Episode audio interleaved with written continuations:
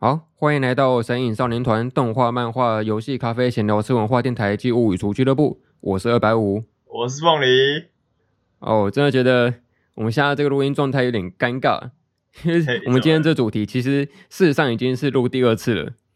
上一次我们原本录过同样的主题，但后来我自己觉得说我们讲起来有点卡卡的，就想说啊，算了，打打掉重练吧，再录第二次。所以我们现在等于是那种你知道，像这种牛吃东西嘛，它吃草。然后把原本吃下去的东西再吐出来，然后现在再吃回去，反刍一次。我以为你要说是什么录 podcast 的再上映之类的。哎、欸，可以哦，这个有反映今天的主题。有没有、啊？我们今天来聊一下那个，在一些那种动画里面，呃，可能会有受过一些创伤的少女们这个主题。哦，那我们要从哪一部开始？哦，没有啦，再再闲聊一下。迫不及待，哦，不是、啊 okay, okay. 你不要那么快好不好？水一下时速。哦，OK OK，钟点费 本来就是要水时速的。好，因为我看最近那个不是大家都讨论那个二零七七吗？那个什么，那个边缘行者。哎，对，边缘行者。你知道我现在已经是那种不用看剧情，我都已经可以跟别人讨论剧情的程度了。就已经是被暴雷到说，我都完全知道在演什么东西。我我连看都没看哦，已经被暴暴雷光了。啊，好可惜耶，应该是看可以看一下的。对了，那就是因为里面有不少那种，你知道，之前我们讨论过那个发便当的剧情嘛。对对对。但是我想说，其实很多动画作品，因为本身它的年纪就会设定在可能像是那种青少年啊，或少年少女那个年纪，可能大概就是十八岁以下吧，这是高中生才能够拯救世界的年纪。嘿，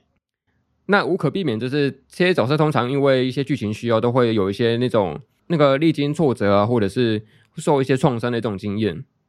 那想说或许可以来专门讨论一下这些年纪比较小一点的少女们，然后在这些创伤经历里面有一些什么呃心灵上面的转变啊，或是给我们些什么收获。那我们今天来聊这个主题，然后特别了挑了三部作品来讨论一下这个。不是有一句话说那个什么幸运的人用童年治愈一生，然后不幸的人用一生治愈童年吗？哎、欸，对，我真的觉得这件事情很靠背耶，就是 好像人生应该要花大概百分之八十的时间或精力来养好我们的童年，这否则后半辈子会永远困在那个不同的心理创伤啊，或是要为童年做后续的治疗的这个过程。但实际上，就是好像童年这无可避免，就一定会受一些大大小小伤害嘛。可能不管是严重一点的霸凌或家暴，或者是轻微一点的，像像我们上次说那个二十二点点滴滴啊那种。比较很细小、很细微的事件，但是在长大之后也会耿耿于怀的这种创伤经验，感觉好像经过童年就一定要受创伤。那一般游戏不是都是那种慢慢升等上去的吗？但是就是以我们这种人类进程是那种像一刚开始就要马上面临一个大 boss，然后如果你没有打过他的话，你就永远破关不了这个游戏。你是说大树守卫吗？哎，对对对，就是前面给你放一个超强的 BOSS，然后如果打不过的话，就逼抢进去下去了，或是后面就打得很辛苦，就没有什么装备或资源。对，好，那我们今天来聊一下第一个作品，是这个只有我不存在的城市。哎，说起来已经是很久以前了，已经是二零一六年，二零一六，这样算是多久啊？呃，六年，六六年前的动画了，好久哦。因为我记得我第一次看的时候是在那个。巴哈动画风，而且我记得很清楚的是，那时候这部作品它是巴哈动画风，呃，第一个档期上的动画，就是它刚开站没多久，然后它就上这个新番，然后我是跟着新番在看的，就那种讨论区啊，大家都还不知道凶手到底是谁，然后都是带着一个很悬疑，然后很想解谜的心态，跟着大家在讨论这个凶手到底有什么疑点，然后可能嫌疑犯到底是谁这样子，但是现在。他到后面有点爆红之后，感觉大家马上就猜到那个凶手是谁，就没有那种跟着猜谜的醍醐味出现了，比较可惜一点。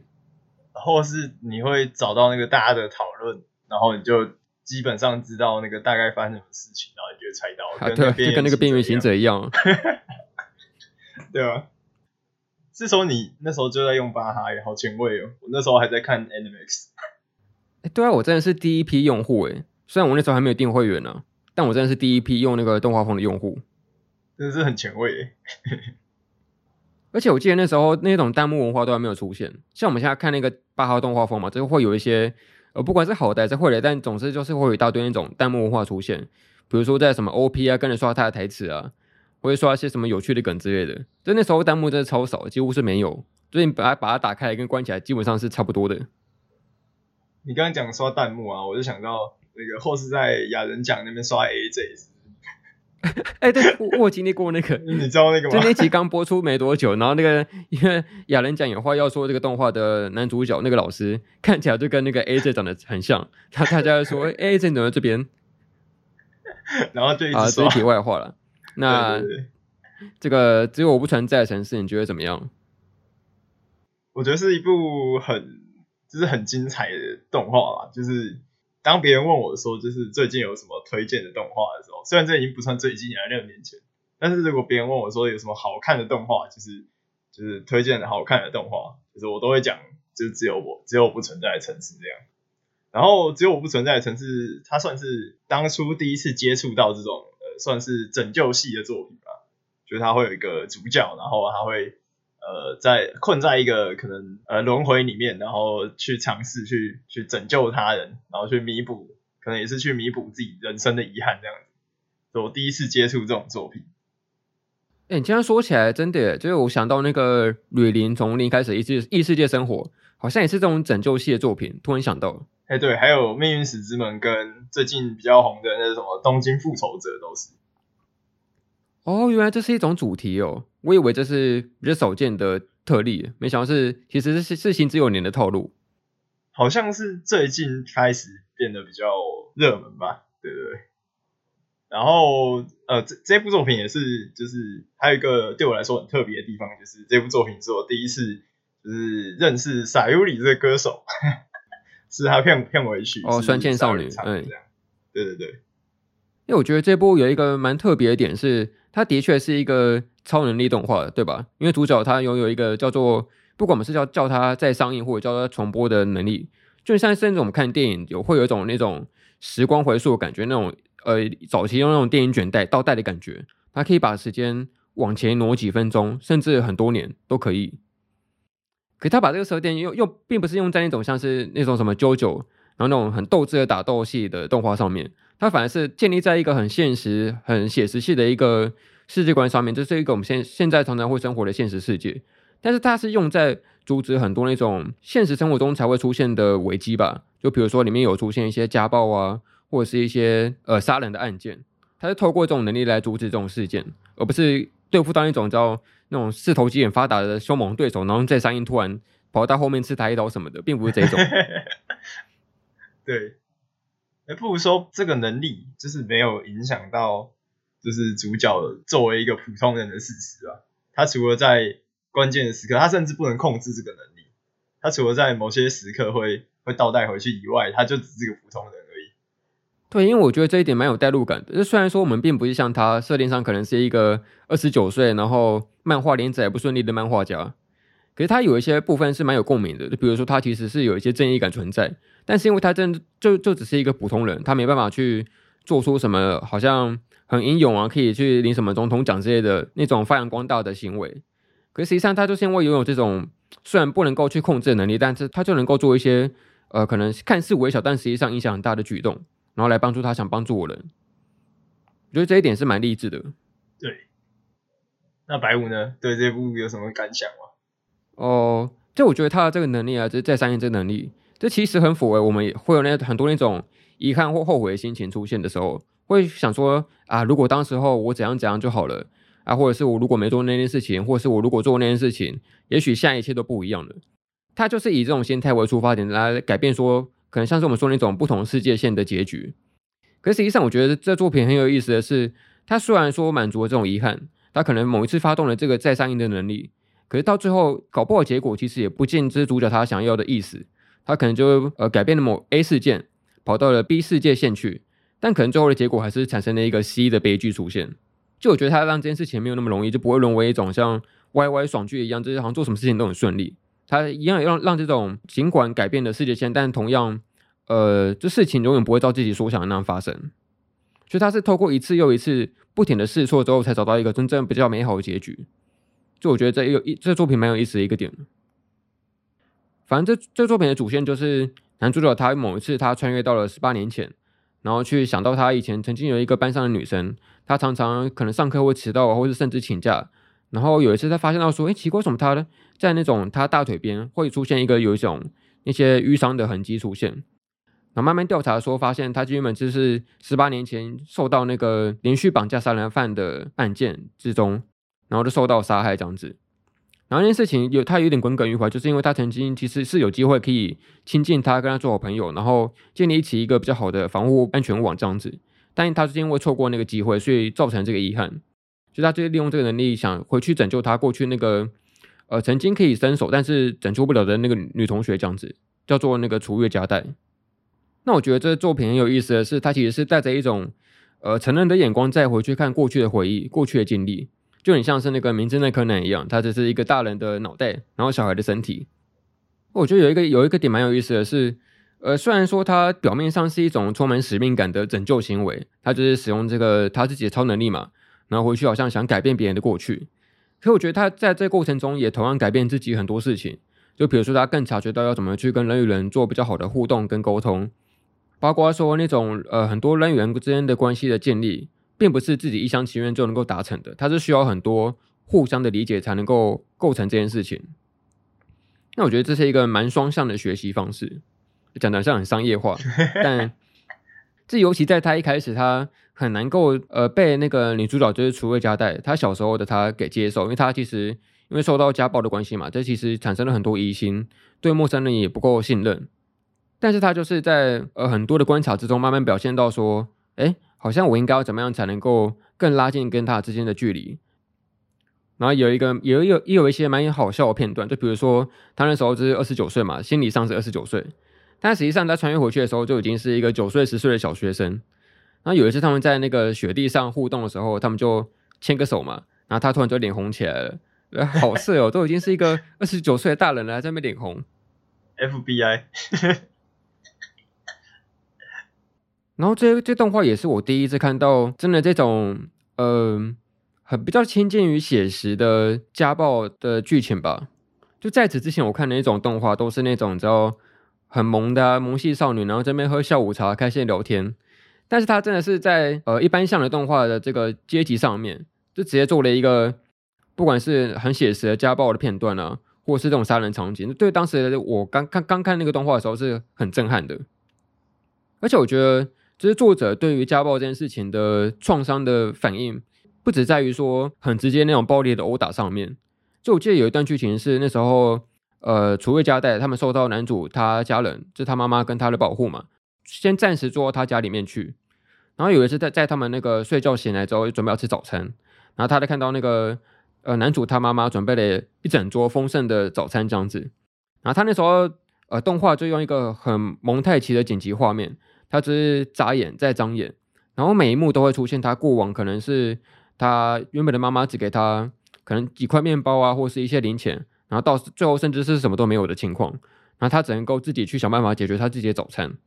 然后再对比到他现在看到一个桌上满桌热腾腾在冒着烟的那个很丰盛的早餐，他突然有一种很强烈的对比，然后就哭了出来。就我觉得这个很真实，就是他在很多时候其实在外人面前是不能够表现自己的情绪的。可能为了是某一种自尊心，或是怎么样的，反正他在学校基本上就是永远都是那种面无表情的一一号表情这样子。可是我觉得特别就是在那种体验到真正美好的事物上面的时候，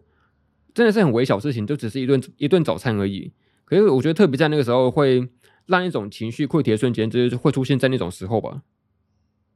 那这部里面你有什么比较印象深刻的场景吗？印象深刻的场景，可能不是在楚月家在这边吧。其实有一个，就是一直让我觉得就是很印象深刻的一个场景是，我记得他们有一个胖胖的同学，然后他里面讲了一个，在里面讲了讲了两句台词，就是说什么那个什么秘密基地是男人的浪漫，我对这个最有印象。哦，所以你们是小时候有做过那种秘密基地是不是？有啊有啊，国小的时候就就会就会有这种东西，然后就会下课，就是大家一起约好，然后。跑去那边这样，然后会讲一些很很幻想的东西吧。对，哎、你说到这个，我就想到，就是我觉得他们在作品里面这个秘密基地真的很酷诶，因为基本上一般小孩的秘密基地可能就是这像你说的，他就是下课的时候一个稍微可以休闲啊或者休憩的场所。可特别是因为在他这个以前的世界观是产生在一个有那种连续杀人犯、诱拐犯的出现的这种存在，那他那时候就会让秘密基地瞬间变成一个避难所，它可以保护各种会受到那种诱拐的小女孩，他们就暂时有一个保护的措施存在。我觉得这件事情很酷诶，就满足那种我们小时候对于英雄的想象，就我们真的是可以有一个，尽管我们是小孩，但是我们一样可以产生一种保护的能力出现。我觉得这件事情很棒。对对。那我觉得这部动画在制作上面也真的很很有心啊，它就是那个 A1 Pictures 嘛，大概十二十三集的动画嘛，然后每一集的 OP 基本上是固定的，可它特别会在一些集数在上面会做一些细微的变化，就比如说它里面可能有一些画面是那种我们现在贴那种呃海苔条。只是给犯人贴上一个海苔条，黑色海苔条，在打马赛克嘛，然后表示说他有可能是某一个嫌疑人之后，但是就是在那个可能到后续剧情，他有一些嫌疑犯的身份都慢慢陆续出现，然后也解除他的比较，呃，就解除了一些嫌疑的部分，然后他的就会把那个马赛克给去除掉，或者是他可能在之后有一集，就是男主他被那个真正的犯人给绑架的时候，他在下一集他的身影就完全消失在那个那个荧幕上面。有这个我有印象，对，我很喜欢这种 OP 上面的小巧思。我有印象深刻的那个场景，应该是忘记是第二集还是第三集了。反正就那一次，他原本呃，就是有点受到那个楚未加代他的怀疑嘛。就男主他其实有一次在那个，就他原本答应说我不会对你说谎的，就是表示说他想展现出一种信任感的表现。可他在有一次在班上的那个丢冰比赛的时候，故意放水输给另外一个同学。然后他表现出好，哎，我好像怡然自得的样子，没有什么。但实际上，他就被那个加代看穿，说，哎，你就是在放水，你怎么可以骗我？怎么可以没有使尽全力去比这个比赛？就因此产生了一些嫌隙，这样子。然后在后来，他们有一次就相约去看了一个圣诞树的场景，他们就慢慢在那个夜晚，然后爬上那个全部都覆盖上雪的那个山头，然后在路上遇到有一个那种会绕着绕着他们跑的那个银狐，他们转圈圈，然后这。除了加代，他就是有一个很有名的台词，是说：“哎，你是白痴吗？”我八嘎男哦，男生听到可能就觉得：“哇，这是一种奖励吧？”对。然后他们那时候就是虽然呃，并没有看到那种真正装饰的很漂亮的圣诞树，因为通那通常是一种就是那种幸福美美满家庭才会出现的装饰嘛。因为你毕竟要有一定的资本，然后你的家庭要气氛很和乐融融，才会出现一种装饰满满、很漂亮的圣诞树，而且是人造的。可就是因为楚未加代他并不是生在那个一般中产家庭那么美好的环境里面，所以他们那时候看到那个山头上面，反而出现的是一种呃完全没有树叶，然后都一大堆枯枝的大树，然后在上面结了一些冰霜，然后在那个月色月光的反照之下，呈现出一个很漂亮的景象。就我觉得这个画面真的很棒，就不并不只是它很漂亮，它也是反映出了一种呃虽然我们并没有办法拥有一个真正美好的家庭，但是我们同样可以自己寻找出一个。非常非常漂亮的风景，这样子。然后就是呃，有一个话题，就是那时候大家看完这部作品，就有些人会戏称说，这个动画应该叫做《只有我被 NTR 的城市》。嘿，就是因为它其实呃，还是有一些党派的争议出现的。就在原本的那个世界线，就是二十九岁那个世界线，那个男主他在打工的那个店里面，有遇到一个女生叫做那个片桐爱里，她就是一个阳光开朗的女性，这样子。然后常常会给她一些鼓励，然后这有些人会党派说：“哎，我比较喜欢爱里，然后有我比较喜欢那个加代这样子，然后产生一些这种党派的争议出现。”没错，但是因为后后来的这个呃剧情它有一点微妙的变动，所以都产生了一一些呃这种我们说这种吐槽的事情发生。那你是有特别站什么党派的吗？我我应该比较倾向爱里吧。我觉得他的那种阳光开朗的性格，然后很正向的性格很，很很很棒，这样。然后可是其实也没什么好赞的啊，因为最后就是已经不一样了嘛，你知道？确实，呃，物是人非。哎、欸，我其实跟你一样，呃，但是我的理由比较像是那种，呃，就大家可能会看到那种男主回到过去，然后拯救他那个以前的同学嘛，好像都觉得他们理所当然的应该要在一起。可我自己会感觉说，这种呃互相信赖跟依赖的关系，并不一定是要爱情的展开。就我觉得这也是一种，嗯，就理想上我会觉得说，好像他并不是一个一定要在一起的存在吧。就觉得好像他们只是互相依赖，然后可以建立一个很好美满的友情，这样就够了，也不一定一定要是一个爱情的结局才 OK。我自己是这样想。对啊，没错，不用那么狭隘，对不对？哎，不过其实我能够就蛮能够体会那个佐贺加代的心情吧，因为我虽然的确是没有受过那种家暴的那种事情发生，可是我觉得他对于那种以前很排外啊，或是很不相信任何人的这件事情，蛮有感触的。但其实他他在小学的时候写过一篇作文，叫做那个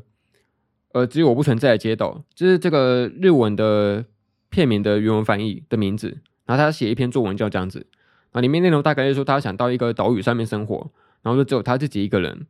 然后他可以过得很开心快乐的生活，然后偶尔会想到在遥远的城市会有一个只有自己不存在的街道这样子，然后就呼应这个标题。哇，就对于这种很不轻易揭露自己的脆弱这件事情很有感触吧，就是一种好像觉得自己假设揭露自己很弱小的地方，就会好像表现出自己是可以被欺负的，就好像会没有瞬间没会有一种没有安全感存在的心情出现，可以理解。应该说，我觉得这个作品最励志的一个点，并不是说男主他真正拯救女主，然后把她脱离开这个原本应该要被绑架的这个命运的这个世界线这件事情上面。就我觉得他最励志的点，其实是他其实只做了一个很微小的改变，然后大大影响了整个人的命运这件事情。就他从头到尾只是建立起了一个关系，然后这个关系，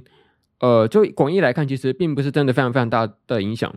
也他并不是说他可能赚了一百万。然后去买了什么东西，然后去拯救他，或者是他可能去杀了谁，然后他可能去动用的某种程度上面很大的冲突，可能他炸掉某个地方，然后才终于改变这个事件。他并没有，他只是单纯的跟女主角结识了一个比较要好的关系，然后构成一个安全网，最后解决这个事件。就我觉得这件事情，呃，他其实很大程度上跟我们讲说，其实我们并不要小看自己的能力，就只要。做一点非常非常微小的改变，其实是可以改变一个人整体的命运这件事情。我觉得算是这个作品一个蛮大的宗旨吧。很浪漫呢，很浪漫呢，就是一个微小的选择而已。嗯，好，那下一步，呃，同样也是一个那种有受过创伤的少女。然后这个动画的片名叫做《谢谢你在世界角落找到我》，它其实上是一个电影。所以，我们这一这一集有在故意呼应上一集的吗？现在怎么又有一个跟战争有关的电影？哦，你说那个《萤火虫之墓》跟这一部是吗？对。因为我觉得这两部电影其实算相似，也不太一样吧。就它相似的点，同样都是战争电影，然后同样都是以那种平民视角出发。可是我觉得那个在《萤火虫之墓》，它可能受到战火波及的程度会更大一点。呃，对。就谢谢你在世界角落找到我，它的确是有一些空袭啊，这些躲避战争的画面。但是萤火虫之墓它的才能比较像是那种，呃，不太受到众人帮助，然后被世界给遗弃，然后最后产生了悲剧这种感觉。但谢谢你在世界角落角落找到我，我觉得它更多是一种，呃，个人遗憾跟后悔的心情的这种悲伤，会不太一样。嗯。然后就是这部电影它有一个蛮有意思的点，是它其实是一个群众募资的电影。他当初好像设定目标是想募到那种两千万日元的目标吧，然后后来莫名其妙就募到了三千六百万，就多了快一倍。就不过那是那种可能拍一拍突然改变成拍真人电影的那种感觉，就有成功。你知道讲什么？哎哎，什么什么？我没讲什么。那可能有些募资会失败嘛？啊，这个就刚好成功了，这样子。你说变动画电影之类？哦，没事没事。没事没事，对啊，哎，多多一倍还不错。就其实动画做动画不是钱越多越好。哎，没错没错。对对对。然后这部动画它有一个算是它画风上面比较明显的特征吧，它并不是那种很写实系的画风，跟跟我们之前那个《萤火虫之墓》相比起来，它人物上面线条会稍微简单一点。可我觉得它也把整个色调画的很暖系，然后很很朴朴实无华的感觉。但实际上，它有很多很残忍的画面也有出现过，又是一种在诈骗的电影。但其实不多啦，没有，真的没有，对啊，是没有很多。然后这部电影它虽然是一个看似是一个反战电影，但是我觉得它表现了很多那种人物细节的心思在上面。就比如说那个他这部的女主角叫做那个呃，原本叫卜野玲，但后来因为她嫁人之后就改姓叫那个北条凛。她直接从自己的家乡，然后远嫁到另外一个城市。它是一个海边的军港的一个城市，然后他的个性就是一个人很傻乎乎啊，然后好像很多事情其实都做得迷糊迷糊的，然后突然之间就从一个少女又变成了一个新婚的新娘子这样子，然后很多家事他要去处理，然后可能有一些做得不好的或做得好的事情，他也都是好像很糊弄糊弄的，然后就过去了。那我觉得这很有意思的点是，他其实在很多那种生活的细节上面会做很多巧思，就是展现出那种战时时候人们的智慧。就比如说他们那时候因为那种稻米缺乏，很多那种物质都已经快没有了。然后他们呢就就准备做饭嘛，然后就把那种饭泡在那个热水里面，然后泡久一点，让那个米饭膨胀起来。然后那当一个碗里面看起来虽然没有多少饭，但实际上就看起来很满的样子，好像很饱足，可以骗自己说：“ 哎，我今天吃一顿很丰盛的饭哦。”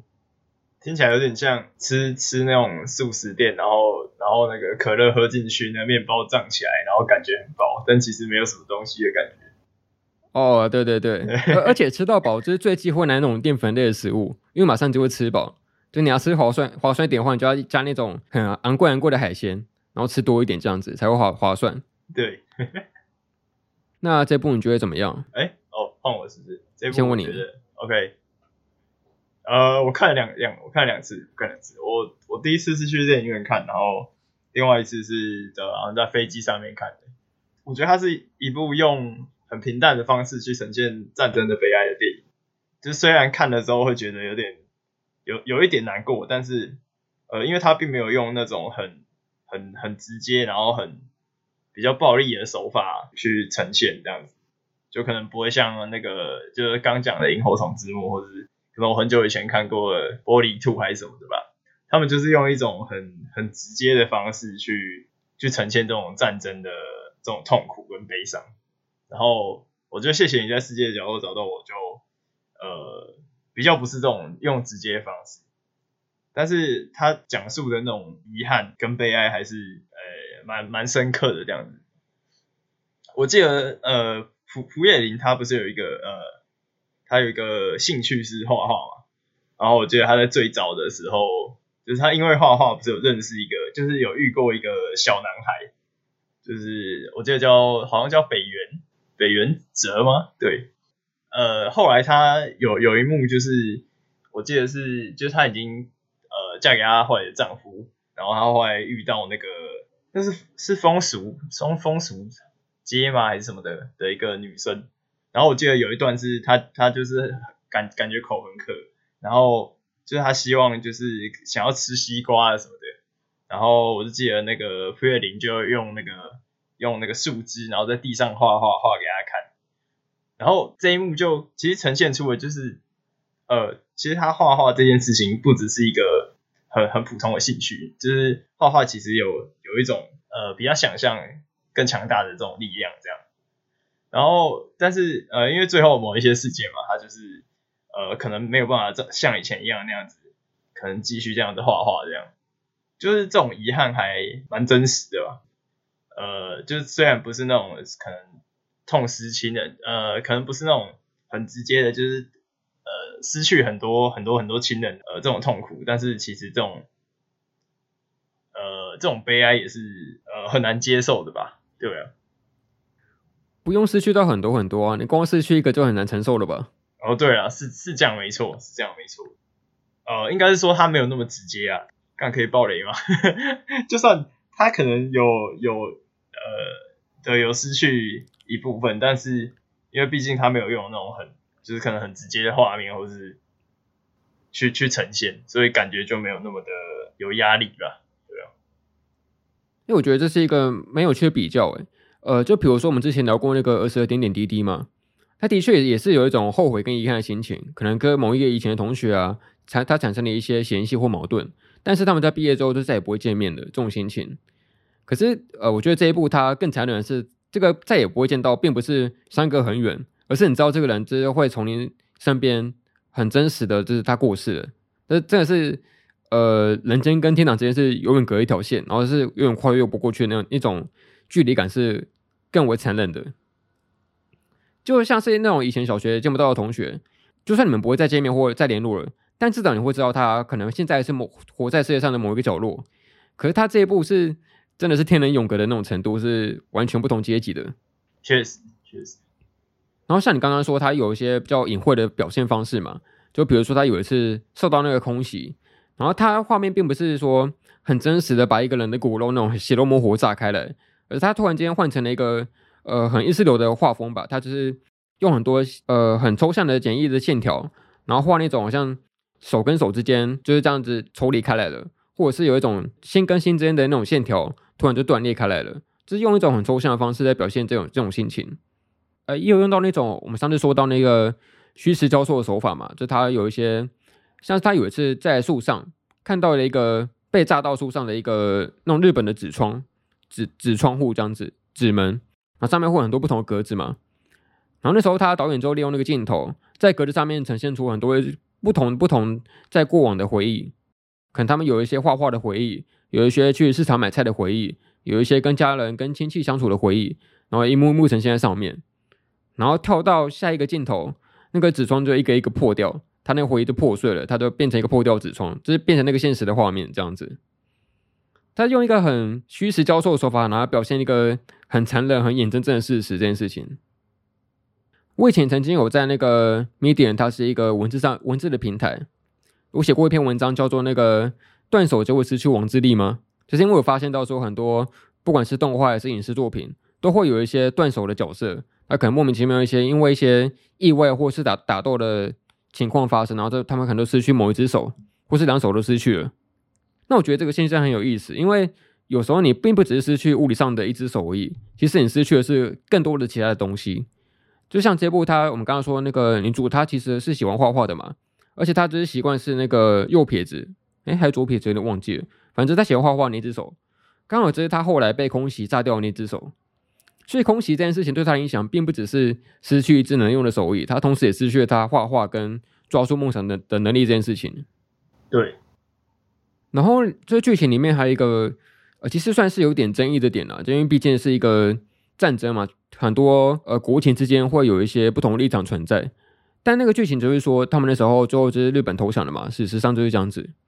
然后，这女主在听到那个投降这件事情之后，她反而变得非常非常气愤，因为她觉得说，当日本投降了，那是不是她过往失去的，不管是人事物，还是所有一切的努力，是不是都白费了？是不是都完全没有用处？因为毕竟这个场仗，她好像明明就算失去一只手，她还有另外一只手跟脚，她一样可以活动，一样可以上战场，但是她就这么轻易投降了，那么是不是表现说，她并不是一个真正爱国的表现？她只是觉得说，好像过去的努力，一切都牺牲都白费了，这件事情感到气愤。我觉得很真实，这种情绪的表现。不过最后的收尾还是算不错的。她就是在最后，他们就是她跟她丈夫，然后在那个核爆的周围的那个现场，发现到说有一个好像走失的小孩吧，然后他们就把他们领养回家这样子。就我觉得这件事这件事情很不容易。呃，虽然这比喻有点不太恰当，但这有点像是你可能以前养过一只宠物，然后你跟它呃很要好，从小一起长大。但是他有一天可能是因为呃生病，或是可能年纪也到，然后就过世了这样子，然后肯定会你可能会非常非常伤心，因为毕竟这是重新曾经是一个你生命里面的一个重要他人，他就是一个重要的角色，但你就永远失去他了。通常很能够再提起勇气，就是养下一只宠物，因为你好像就要再重重新经历过那种跟宠物分离的那种创伤经验。就尽管它的确可以带给你一些美好的回忆，但是那回忆也会因为在消失的时候变得特别难过这件事情。所以有时候我会看一些角色，他们表面上是成长了，他可能只是变成熟了，可是我也会有时候会觉得说，这种反应其实是就是这种对比其实是很难过的。因为比如说他的确是必须要经历过很大很大程度的受伤，或是创伤经验之后，你才能够获得一定程度上上面的成长，就算是一种成长痛吧。就像这个女主，她原本是一个好像很傻乎乎的样子，然后好像很多事情都不太了解，但是在经历过战争之后，她好像就变了一个人。她她的确还是保保留住某一种她以前的性格，但是她也变得更忧伤，或是更成熟了一点。这件事情，我觉得是既是好事，但是也很也很让人难过。这算等价交换吗？可以这么说吧。啊，那这部片它在那个。网飞上面也有上架，就大家有兴趣的话可以看一下。最好是挑自己觉得那种心情适合的时候再看呢。礼拜六晚上之类的。呃，不要就不要就不要那种礼拜天晚上看，然后隔天还要上班的时候。哦，那不啊，不行不行，那不好，那不好，不好哎、欸，不好哎、欸。好，那我们来聊一下最后一部作品。就这这部作品也是我之所以想开这个主题聊的原因。这个作品叫做那个《糖果子弹》，它是一个轻小说，反正它是一个算有点冷门的作品。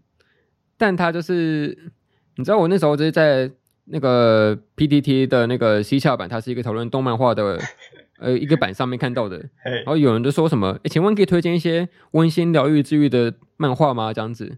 然后那时候大大家都下下在下面说，诶，我推荐你看《糖果子弹》，这个很好看哦，很疗愈哦。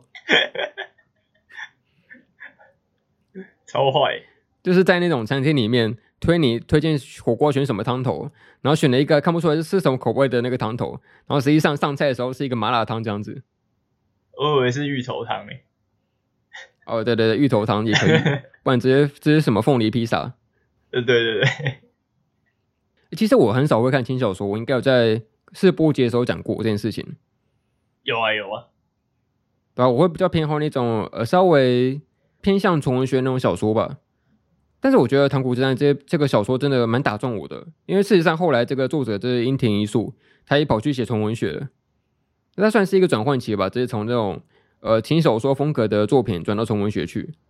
然后里面有很多那种隐喻啊，跟比较文学的手法我都很喜欢。那这部作品我也推荐你去看嘛，但是你是看的是那个漫画版，啊，你要不要来讲一下？对啊，我后来我后来是看漫画版。呃、欸，怎么说呢？刚不是你有讲到那个呃 PPT 上面大家讲说什么甜甜的作品？哎、欸，不对啊，这个东西甜的只有标题吧？这个糖有毒啊，对吧、啊？这这怪怪的。哎、欸，好，我讲一个就是我我自己觉得比较有共鸣的地方吧，就是哦，大家大概是最后的时候，他们有讲到说他们想要从这个地方逃走啊。然后我就会想起，就是有点久以前看过另外一部漫画叫《恶之华》，一样是他们想，呃，到最后就是想要逃逃离，然后离开这个他们觉得无聊的这个这个地方这样子。但糖果子弹的逃走是比较是因为一些外在的痛苦吧，就是里面有一个主角叫做早泄，然后他就是会受到自己的家里人家暴，这样，就是这种想要逃走的心情。就是我觉得我蛮可以体会，对，虽然我没有受到家暴或者怎样的，但是就有时候就是会觉得自己所待的这座城市其实呃有点无聊吧，对吧？我刚刚突然想到一个画面呢，是假设今天是一个受家暴的小孩，然后他可能挑在某一个夜晚就是离家出走这样子，那我觉得那个背景有点适合配那个 YOASOBI 的那个像夜晚跑逃去那个做那个 那首歌，对对对对对对，对对，然后。配上那个他跑出家门那个画面，就是像像夜晚跑去。对对，那白我来讲一下，就是你的心得这样。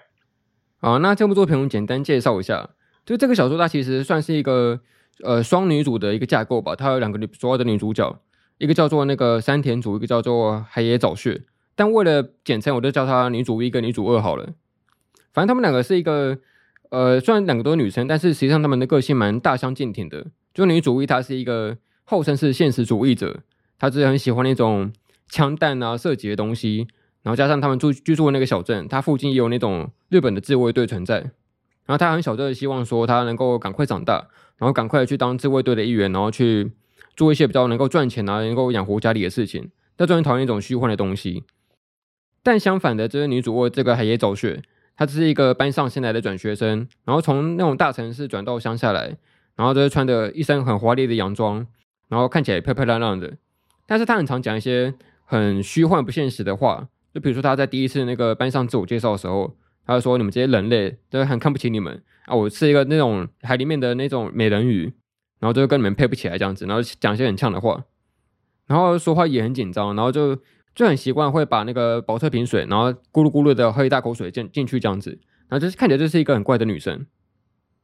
呃，但是因为就是有一次那个女主一，她就看出了那个女主二她有一些受好像是受到家暴的痕迹吧，然后就开始就被就被她发现到这件事情。自此之后，就那个女主二她就缠上了女主一，说我想跟你当好朋友这样子，因为她不想让这个秘密被别人发现。然后可能也是有一部分原因是她把这个秘密被发现之后，她反而更信任、更想交付于这个人，呃，算是一种保证的感觉吧，算是一种互存的关系。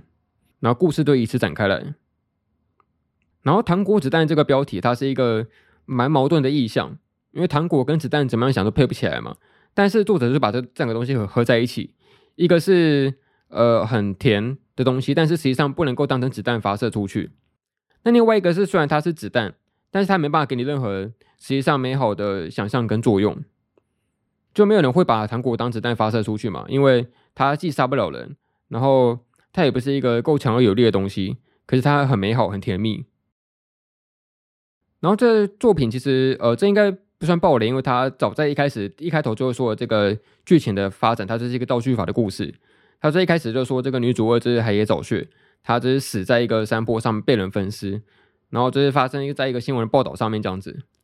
然后才倒叙回来说，哎，这件事情是怎么发生的这样子。那我觉得这个结果就是并不是算是一个太重要的东西，因为大家基本上最重要的是在他们两个互动的过程这件事情。因为他们原本是立场很大相径庭的嘛，一个是很坚定说自己是一个实实弹主义者，就是现实主义者，他就是什么事情都很现实。然后另外一个是很喜欢说一些很容易被看穿的谎言，好像在说在说那种小孩子童话的感觉。那我觉得是，我觉得很虐的一个一个点是，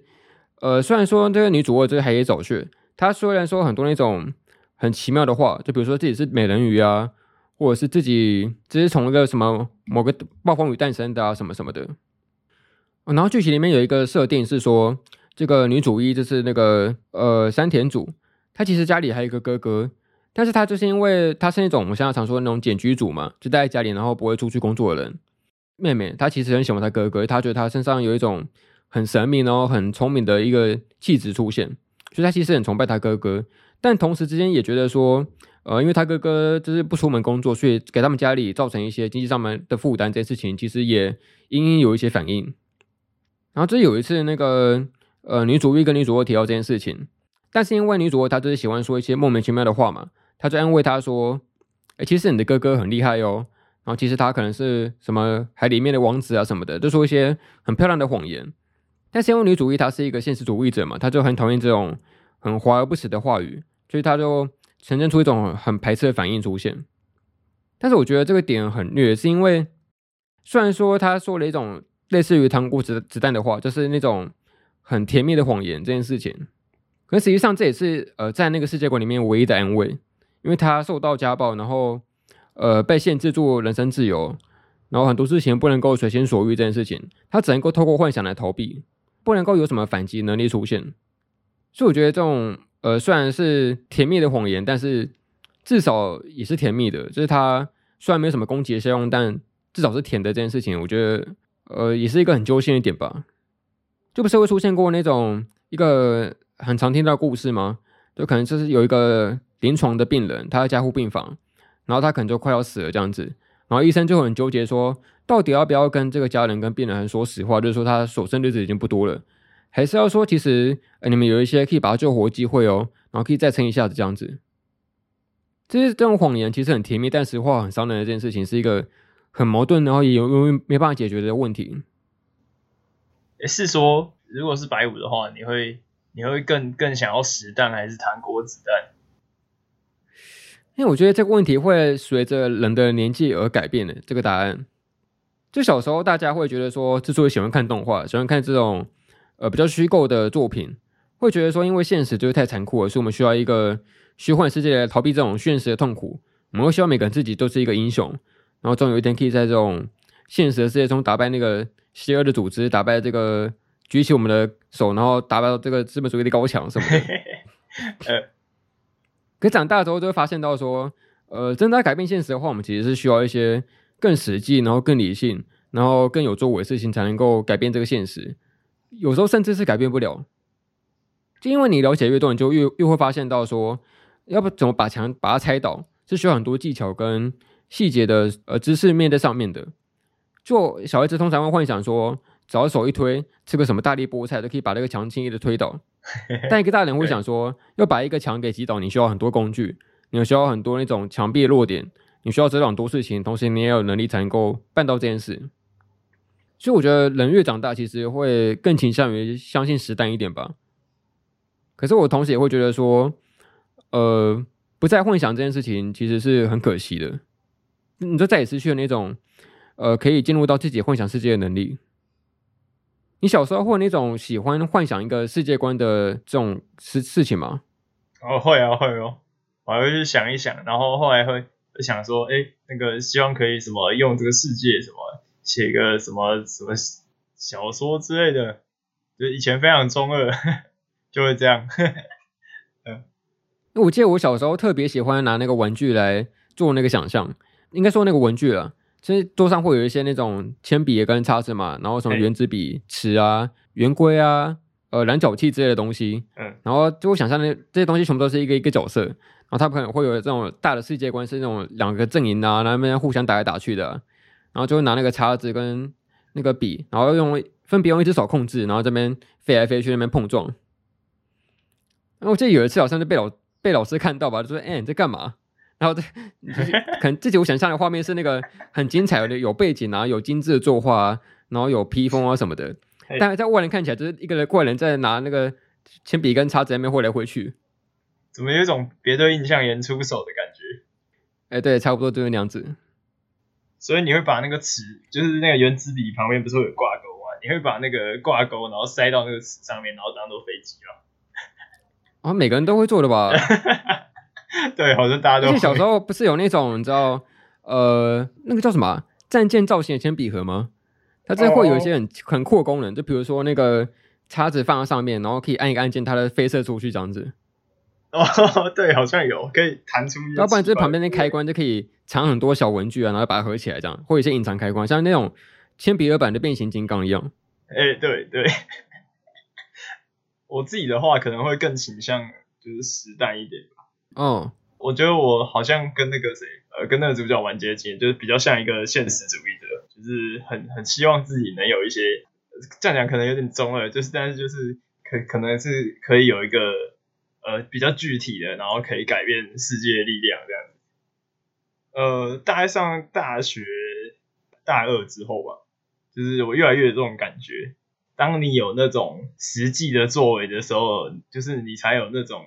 话语权跟发言权。就是呃，我我大一的时候住在宿舍里面，然后大二之后开始住在家里，然后住在家里就会有很多你知道一些什么。生活的一些步调上面的不同，或是一些作息上面的不同的问题。然后呃，以前那个比较早的时候，因为那时候我还没有出去打工干嘛，就没有没有没有赚赚钱这样。然后我记得那时候就是我妈就是处于一个比较强势的地位吧，所以她讲讲有些什么，我又没办法反驳干嘛的。后来就是有去可能打工了之后，就是我就比较能争取自己想要做的事情，例如睡到十二点。假日睡到中午十二点，以前我就是我睡到中午十二点的话，都会被就是都会被骂这样。然后后来后来就是我自己去打工，然后可能就有点有点发射实弹的感觉，虽然这是一个很小的实弹，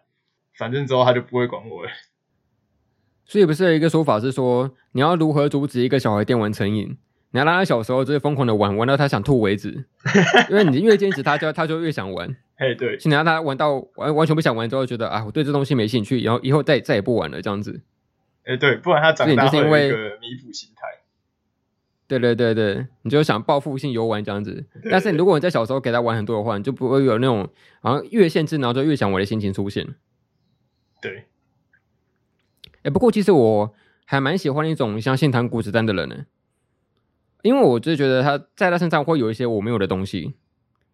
你知道有一部动画叫做那个《奇木南雄的灾难》吗？那、哦、我知道，我知道。然后里面有一个角色叫做那个海豚海豚顺，他这是一个很中二的角色，说什么自己是漆黑之翼啊，什么黑暗组织啊，跟他对抗，这种很中二的表现。哎，可是实际上也能看出他，其实某一种程度上是利用中二来修饰他自己本身的不足，或者说或者说他害怕的事情。呃，在有些方面上面不太懂怎么跟人做交际。